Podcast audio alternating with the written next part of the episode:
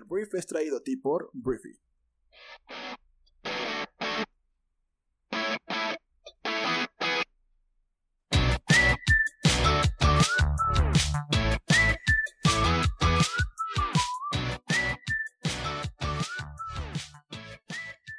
Muy buenos días, Briefers. Bienvenidos a esto que es el Brief. Yo soy Arturo y bueno, el día de hoy vamos a hablar de la conversación del mundo, que son todas aquellas noticias que vale la pena conocer el día de hoy. Entonces, si te parece, comenzamos con México y vamos a empezar hablando en México de Constellation Brands. Constellation Brands es esta cervecera una de las más grandes del mundo, si no es que es la más grande del mundo. La última vez me quedé con la misma duda y no he hecho mi investigación no hice la tarea, lo siento. El tema es que esta empresa entró en polémica total hace no tanto tiempo porque Andrés Manuel López Obrador, que es el presidente de México, em, pues decidió hacer una consulta ciudadana en la ciudad de Mexicali, en, el norte de México. La consulta ciudadana dijo que esta eh, planta que se estaba construyendo por parte de Constellation Brands en la entidad Em, no debía seguir, que no debía instalarse. Entonces Andrés Manuel lo que decidió hacer junto con su gobierno es cancelar la apertura de esta obra en esa parte del país con varias este, excusas. Por un lado, hablan del agua, que no va a alcanzar el agua para la zona, que va a haber una, un estrés hídrico bastante pronunciado en la zona.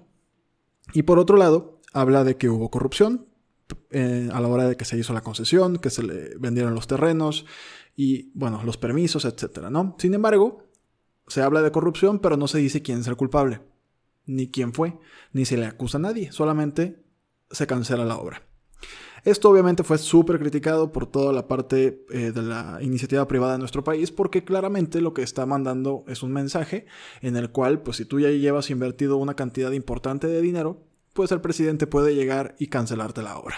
Entonces Aquí empezó una tensión entre esta compañía y el gobierno de México y el presidente de México el día de ayer dijo que em, se estudia buscar una nueva ubicación para la construcción de la cervecera de Constellation Brands, cuyas obras pues ya fueron suspendidas después de esta consulta ciudadana. Lo que dijo Andrés Manuel es que ya estamos viendo opciones alternativas, otros sitios y otras opciones.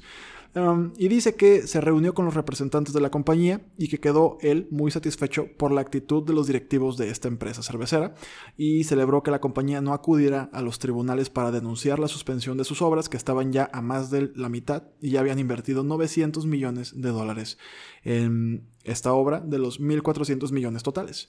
Entonces Andrés Manuel pues explicó que había dos posibilidades, por un lado la denuncia jurídica y acudir a los tribunales y por la otra la vía de la conciliación conciliación, perdón. Y pues ellos aceptaron la vía de la conciliación y del acuerdo. Entonces dice que este fue un primer lado, un paso positivo. Al final del día, yo creo que esto estuvo mal hecho. O sea, no sabemos desde qué punto. Tal vez hubo corrupción cuando se pusieron eh, los permisos o cuando se dio eh, la luz verde de esta obra. Tal vez. Después, claramente, pues fue un completo circo todo lo que sucedió con la voluntad del pueblo que dice el presidente de México. Y pues aquí está una literalmente una bolita de popó que se ha hecho grande y se ha hecho grande y se ha hecho grande y se ha hecho grande hasta el punto en el que pues la credibilidad en la inversión de nuestro país aunada a que eh, nos bajaron la calificación crediticia hace muy hace poco tiempo pues no es un buen escenario para México no en general como eh, destino de inversión porque obviamente la noticia de Constellation Brands pues resonó a nivel global. Diferentes medios de comunicación en español, en inglés, en francés, en italiano, en japonés, pues dijeron y publicaron como en México, el presidente de México, por una encuesta sin ningún tipo de metodología validada, canceló una obra de inversión de 1.400 millones de dólares, que ya llevaban 900 invertidas. Entonces, esto no nos dejó bien parados. Pero esto es lo que nos dijo Andrés Manuel el día de ayer al pueblo bueno de México, este, pues después de lo que sucedió en esta reunión que tuvo con los representantes y directivos de Constellation Brands. Hablando de Estados Unidos y su pues influencia e impacto en lo que es Latinoamérica, el día de ayer Donald Trump, el presidente más naranja del mundo, el presidente de Estados Unidos, ordenó duplicar el número de militares en Latinoamérica para luchar en contra del tráfico de drogas en el este del Océano Pacífico y el Caribe, lo que incluye a Venezuela. En una rueda de prensa en la que también anunció medidas gubernamentales para enfrentar la pandemia del coronavirus, Trump anunció la operación militar que ya ha comenzado y que según dijo cuenta con el apoyo de 22 naciones. El tráfico, el tráfico de cocaína por aire y por mar aumentó en marzo entre América del Sur y Europa al anticipar los traficantes la reducción de los viajes y del comercio a causa de la pandemia del nuevo coronavirus. Al parecer, pues también los narcotraficantes están sufriendo la crisis del coronavirus. Entonces, bueno, este, aquí el tema es que pues Estados Unidos implementa esta actividad. Hay una, hay una, pues un operativo, una estrategia específicamente eh, de Estados Unidos hacia Venezuela. Hay fuentes anónimas que dijeron que a Estados Unidos está enviando buques de la Armada hacia Venezuela para reforzar sus operaciones antinarcóticas en el Caribe, luego de presentar cargos por narcotráfico en contra del presidente de Venezuela, Nicolás Maduro.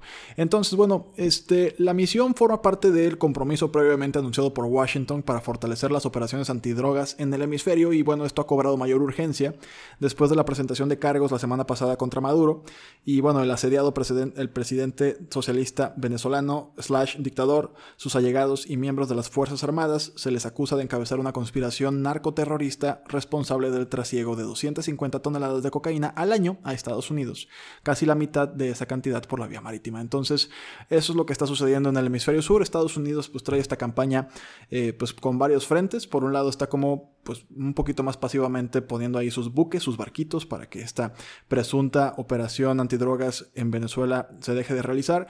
Por otro lado, tiene presionado al gobierno de Maduro para que pues tenga un gobierno de transición y salga del poder y pues está de alguna forma presionando eh, por todos lados las, las, Fuerzas Armadas de Estados Unidos para que pues Venezuela haga un cambio lo antes posible de presidente. Entonces, bueno, por lo pronto estamos hablando ahorita de narcotráfico y esa es la eh, orden de Trump. Duplicar la fuerza militar de Estados Unidos en Latinoamérica. Veremos si funciona o veremos si no. Voy a hablar de buenas noticias porque, caray, los océanos al parecer pueden recuperar la vida perdida en tres décadas. Ahí te va la noticia. El mundo todavía está a punto, o más bien a tiempo, Estamos a tiempo de recuperar de forma sustancial entre un 60 y un 80% de la abundancia de la vida marítima y de los hábitats de los océanos en un tiempo que puede parecer récord, que son 30 años. Es la conclusión de un estudio publicado el día de ayer en la, revista científica Nature, en el que los investigadores de 16 universidades recopilaron la respuesta de los ecosistemas marinos a las actuaciones de conservación que se han llevado en el mundo desde el año 1970 y que propone una hoja de ruta a seguir. El desafío dicen estos científicos, de reconstruir la vida marina es factible si se toman medidas rápidas para evitar llegar a un punto de inflexión en el que el colapso sea irreversible. No podemos esperar una década más para mitigar el cambio climático, fue lo que dijo Carlos Duarte, catedrático de la King Abdullah University of Science and Technology en Arabia Saudita y es el autor principal de este estudio. Entonces, bueno, los investigadores han identificado nueve ecosistemas esenciales para lograr la recuperación, que son las marismas, manglares, praderas submarinas, arrecifes de coral, algas, bancos de ostras, pesquerías, megafauna, que son animales de gran tamaño, y las profundidades marinas. Son lugares, aclaran, en los que se debería aplicar una combinación de seis medidas de conservación que abarcan la protección de las especies, la pesca responsable, la restauración de hábitats, preservar las áreas marinas, reducción de la polución y mitigación del cambio climático. No se trata de devolver el océano a un punto de referencia concreto del pasado porque los registros que se tienen están muy fragmentados y el océano ha cambiado de forma considerable. Entonces, bueno, se parte de un escenario en el que al menos un tercio de las poblaciones de peces sufren sobrepesca, se han perdido entre un tercio y la mitad de los hábitats marinos vulnerables y una buena parte de las costas padecen contaminación con el plástico como protagonista. Tenemos la eutofrización, que es la recepción de residuos orgánicos en exceso, el agotamiento de oxígeno y estrés por la subida de las temperaturas. En, este entorno, muchas especies marinas se encuentran en peligro de extinción. Entonces, bueno, si tomamos las medidas correctas, al parecer podríamos pues, revertir esto en un periodo de 30 años, lo cual me parece una gran, gran noticia. Porque pues hay mucha gente que habla de que eh, pues, los pulmones del mundo son los bosques. Y no, los pulmones del mundo son los mares. Y bueno, después de este periodo de noticias que no tienen nada que ver con lo que estamos hablando normalmente, que es del COVID-19, vamos a darle una repasada una repasada a lo que es el coronavirus. En todo el mundo tenemos 926 mil personas contagiadas, ya vamos a llegar al millón probablemente el día de hoy o mañana. Hay 193 mil pacientes que se recuperaron por completo en todo el planeta y bueno, Estados Unidos es el país con la mayor cantidad de pacientes confirmados en el mundo, 209 mil, seguido por Italia con 110 mil y España con 102 mil. En América Latina, Brasil encabeza la lista de contagios con 6.836 casos positivos, seguidos por Chile con 3.031 y Ecuador con 2.748. A estos tres países le sigue Perú con 1.323, República Dominicana con 1.284, México Con 1215 y Panamá con 1181. Colombia viene después con 1065, Argentina con 1054 y ahí nos podemos ir pues más para allá, ¿no? Hablando de México en particular, tenemos, ya te dije el número, 1378 casos, que creo que no es el mismo número que te acabo de decir. Este, déjame confirmarte esto.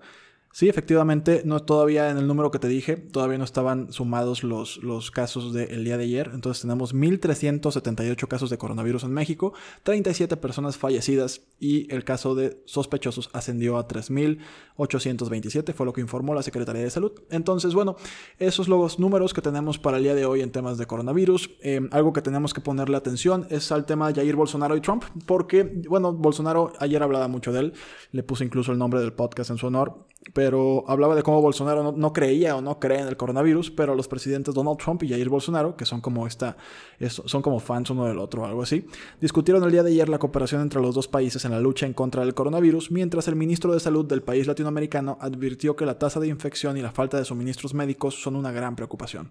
Entonces, bueno, hablaron por teléfono acerca de cooperación médica y logística, pero no se refirieron a las políticas de confinamiento y cuarentena, según el ministro de Relaciones Exteriores brasileño Ernesto Araujo. Entonces, los dos líderes han generado polémica por sus posturas sobre este último asunto. Donald Trump, después de que se le fue, después de que ahora este, Estados Unidos es coronavirus, eh, es la capital mundial del coronavirus, pues ya este, definitivamente se puso las pilas. Jair Bolsonaro todavía no ha llegado a un punto en el cual crea que sea necesario que pues, Brasil se confine por completo, ¿no? Entonces ha minimizado las amenazas y ya hemos hablado de esto que Bolsonaro le llama una pequeña gripe eh, a esta pandemia del coronavirus, ¿no? Entonces, pues es algo que yo espero que Donald Trump le haya dicho así como, oye, güey, pues esto sí, sí está en serio, o sea, sí nos podemos morir todos. Entonces, bueno, eso fue lo que sucedió con respecto a esto. Entonces, y te digo, podemos seguir hablando, pero ayer me hacían varios comentarios que creo que tienen razón. O sea, creo que tienen razón en el sentido de que tendríamos que empezar a darle la vuelta al tema del coronavirus entendiendo que es un virus que está y estará. Y ayer me escribían, oye, pues es que esto tiene un lado bueno y esto también nos va a ayudar como seres humanos. Y la respuesta es sí, ¿no? O sea, tenemos que primero partir de un contexto específico. Cuando hablamos de que es que esto tiene un lado bueno y qué padre que, que tenemos un tiempo para reflexionar, es verdad. Es verdad, sí, estoy de acuerdo. La verdad es que yo he replanteado muchas cosas en mi vida en estos días. He incluso considerado eh, el tipo de actividad que hago normalmente, el tipo de ciudad en el que vivo actualmente, o sea, he considerado y reconsiderado muchas cosas interesantes. Pero también tenemos que aceptar que el tener tiempo para hacer esto eh, es, es una postura muy privilegiada. El poder quedarnos en nuestras casas a descansar. O a trabajar desde nuestra casa o pues estar simplemente aquí pensando en cómo puedo mejorar mi vida después de esto y analizando cómo ha cambiado mi vida y qué me gustaría conservar y qué no tenemos que partir de ahí, ¿no? Tenemos que partir que la mayor parte de la población, pues, no tiene tiempo de detenerse a pensar si esto es una bendición o una maldición para nuestro planeta. ¿Por qué? Pues porque hay que jalar y tiene que salir a chambear para comer. Por eso, ¿no? Vamos a partir de ahí nada más. Pero sí puedo darles la razón en varios sentidos. Y pues voy a hablar de un tema que se mueve mucho, que es el tema climático. El tema de cómo los delfines en Venecia, y, no y a pesar de que es uno sarcástico, es verdad. O sea, va, ahí te un poco de información acerca de lo que está pasando con temas climáticos a nivel global. Y luego te voy a decir cómo podríamos mantener estos cambios climáticos favorables para siempre. Y ahí es cuando el compromiso entra y depende de todos que esto suceda. La desaceleración de la actividad económica a nivel planetario sí ha tenido un impacto significativo en el medio ambiente. Sobre todo se ha registrado una drástica reducción de la contaminación y del efecto invernadero en varias zonas del mundo, pero pues este respiro podría ser solo un corto paréntesis si no hay una forma de una toma de conciencia a nivel global, ¿no? Em, de alguna forma esto se ha notado muchísimo, sobre todo en China. China es el mayor contaminante a nivel mundial y es donde apareció la epidemia del coronavirus. Eso ya te lo he mencionado mucho y tú ya, lo sabías. O sea, China este, ha sido el origen de todo esto. Y Lo que muestran las imágenes de la NASA tomadas desde finales de enero es que la concentración de dióxido de nitrógeno, que es uno de los contaminantes más frecuentes en zonas urbanas, disminuyó entre un 30 y un 50% en varias de las grandes ciudades chinas en comparación al mismo periodo del año 2019. 30 y 50%. Es un madrazo esto de contaminación. Además, desde diciembre, los chinos consumen menos carbón, petróleo y acero, lo que ha tenido un impacto favorable en la reducción de las emisiones de gas de efecto invernadero. Esto está muy bien, porque es espectacular y de un alcance inédito, porque pues realmente eh, esto es muy irónico, porque ahí te van los números. O sea, paradójicamente, la epidemia la epidemia del coronavirus ha salvado más vidas de las que el virus ha provocado. Porque literalmente en China mueren 1.1 millones de personas por año, víctimas de lo que ahora llaman el aire apocalipsis, la masiva nube de smog sobre China. 1.1 millones de personas. En China se reportan casi 9.000 personas fallecidas a la fecha.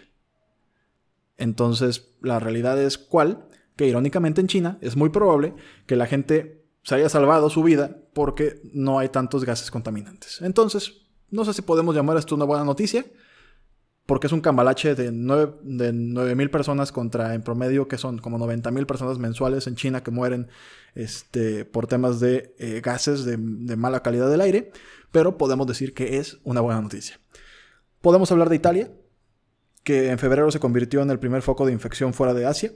Según el servicio europeo Copernicus, en el norte del país hay una tendencia a la reducción gradual de las concentraciones de dióxido de nitrógeno de aproximadamente 10% por semana.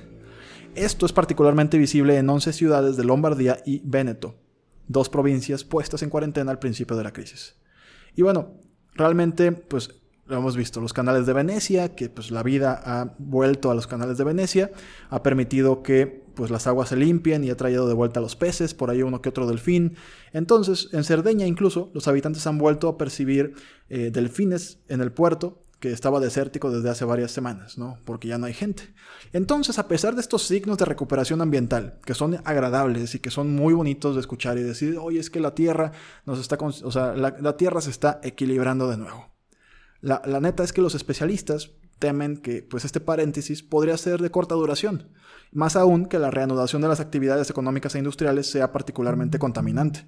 Porque así como la gente ya está diciendo en redes de que, güey, imagínate cuando, este, ya podamos volver a salir la super fiesta que vamos a armar, güey. Y es como, ok, sí. Ese mismo fenómeno de la borrachero tototota que mucha gente se va a poner una vez que pueda volver a abrazar a sus amigos, a sus novias, a sus novias, es el mismo fenómeno que podría suceder con la contaminación. Porque va a haber muchas industrias que van a querer ponerse al día. Entonces, China podría reabrir las fábricas de carbón, otros países podrían aumentar sus demandas de energías fósiles, por el momento en un nivel bajo, para reactivar lo antes posible la actividad económica, según lo que algunos expertos dicen, ¿no?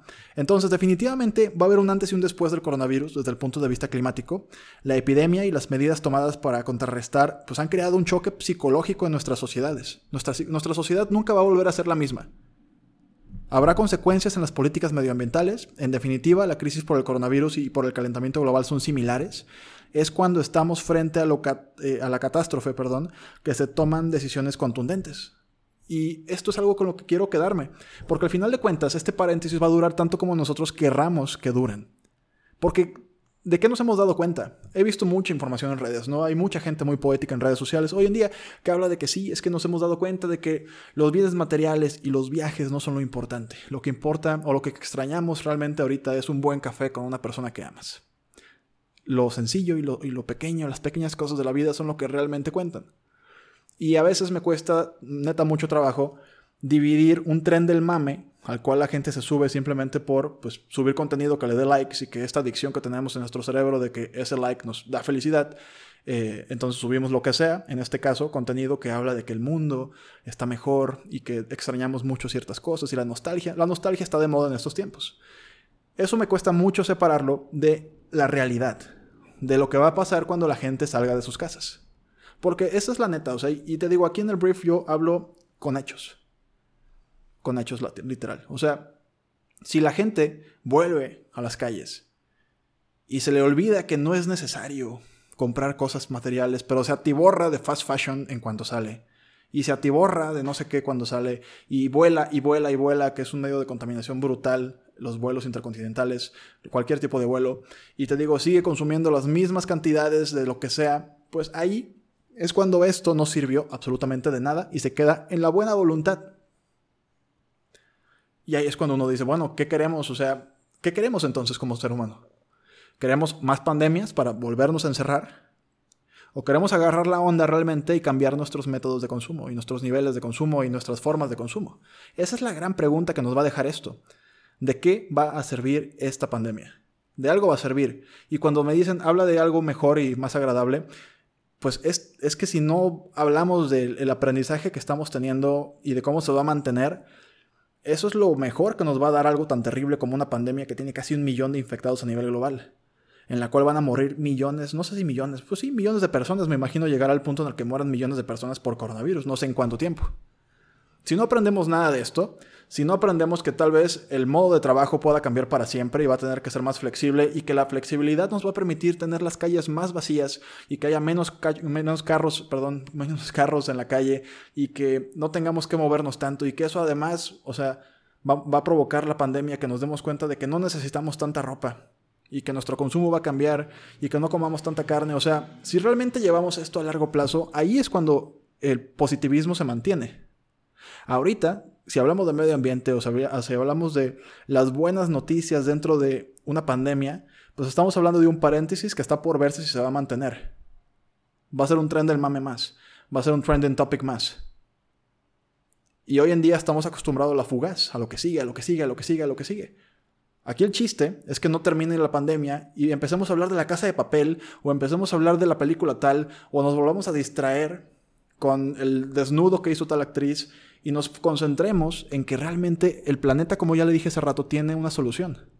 Podemos cambiar las cosas, pero tenemos que cambiar nuestros hábitos, tenemos que cambiar la forma en la que hacemos las cosas. Es completamente imposible que cambiemos la situación de nuestro planeta si seguimos haciendo lo mismo. Y no solamente la situación de nuestro planeta, es una tendencia en cualquier actividad. Si haces lo mismo, podemos esperar el mismo resultado. Entonces, eso es lo que, te digo, ese es el enfoque que me gustaría darle a todo esto. Que me gustaría compartir contigo y que ya compartí contigo. O sea, esto claro que tiene buenas noticias. Porque está provocando que estemos encerrados con nosotros mismos, con mal internet, porque la red global está jodidilla, porque todo el mundo está viendo series o está trabajando en la laptop o lo que sea.